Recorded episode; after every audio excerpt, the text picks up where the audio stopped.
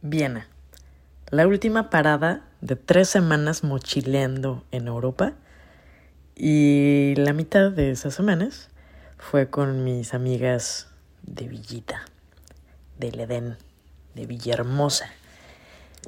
La Rumichota y Mapi fueron mi equipo de viaje. Hicimos varias paradas en varios países con varias historias, pero esta vez voy a empezar por el final.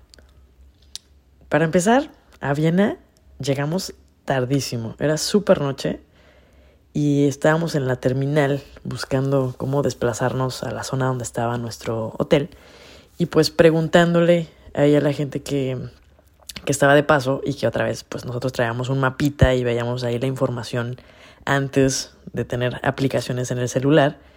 Entonces se nos ocurre decir, parar a una señora y preguntarle por la, por la zona, ¿no? Para ver qué, qué ruta tomábamos.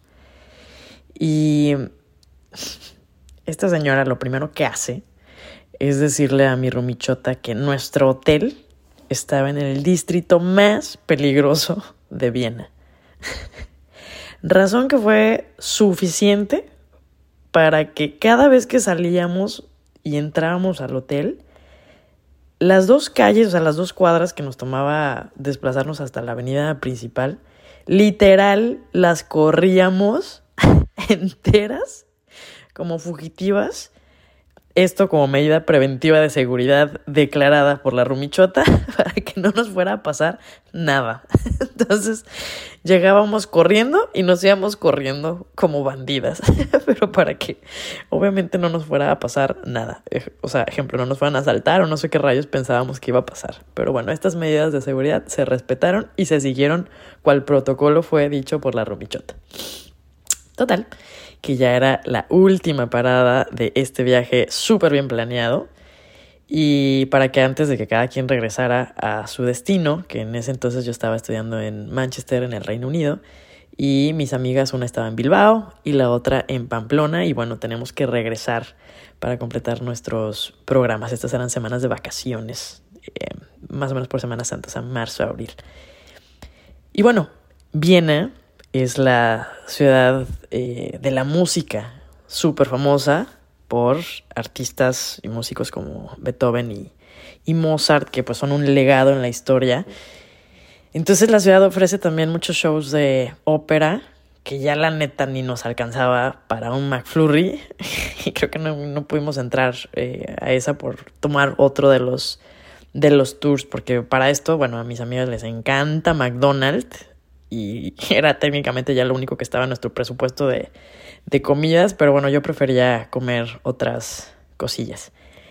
Entre esas, pues el platillo típico es la Wiener Schnitzel, ni siquiera nunca lo pude, ni lo puedo pronunciar bien. Y bueno, en mi rancho se le conoce como una milanesa con papas, pues, que estaba muy buena y trato siempre en mis viajes eh, de mínimo un día sí ir a un restaurante a una comida pues bien hecha, decente para disfrutar. Ya después los otros días ya como cacahuates y pistaches, pero bueno. Entonces, en este viaje, literal ya las últimas 24 horas, neta no nos alcanzaba ni para el camión de regreso. Entonces, eh, literal, eh, estábamos paseando y ya veíamos los centavos contados, ¿no? Pero bueno, la paseadota que nos dimos nadie nos la quita. Em, el punto aquí es que ya íbamos casi de regreso a este hotel que les digo que estaba en el distrito más peligroso de Viena, según esta señora en, en la estación. Pero, y obviamente pues no íbamos a salir a cenar porque no es como que había taquitos en la calle, ni tampoco había opciones y bueno, ya estábamos súper muertas y eh, pobres y ya en las últimas. Para esto, cabe resaltar que toda la ciudad está llena de chocolaterías. Y como acababa de pasar, o estaba la temporada lo de Pascua, había conejitos y huevitos de Pascua en oferta de chocolates. Entonces, eh, en una de las tienditas por las que íbamos pasando, estaban de remate, así de ofertazo, en una bolsa, eh, unos huevos enormes de chocolate, obvio, pero eh, rotos, o sea, que se les habían roto o con defectos y estaban, no sé, como a 3 euros. Una cosa súper barata. No sé qué más traían esos chocolates, pero bueno, el punto es que eh, ya estábamos súper pobretonas y eh, nos volteamos a ver con cara de, pues, o es eso, o es eso. O sea, esto iba a ser como la última cena antes de que nos crucificaran como a Jesucristo, que pues la neta se aplica porque era medio de la temporada de Semana Santa también. Pero bueno, ellas ya habían decidido comprarlo, pero yo me la estaba pues pensando porque traía bastante hambre. Y pero pues las vi batallando ahí contando literal los centavos y dije, bueno, pues es que yo también luego qué voy a cenar porque ya no me alcanzaba ni para las papas en el Oxxo austriaco. Dije, no, pues volteo y les digo, oigan, si les doy un euro, completamos y compartimos para dividirnos y cenar chocolate. Y fue de que, pues va, órale. Entonces hicimos un buen equipo y logramos tener eh, la tripa hambrienta controlada gracias a una cena de chocolate de huevito de Pascua.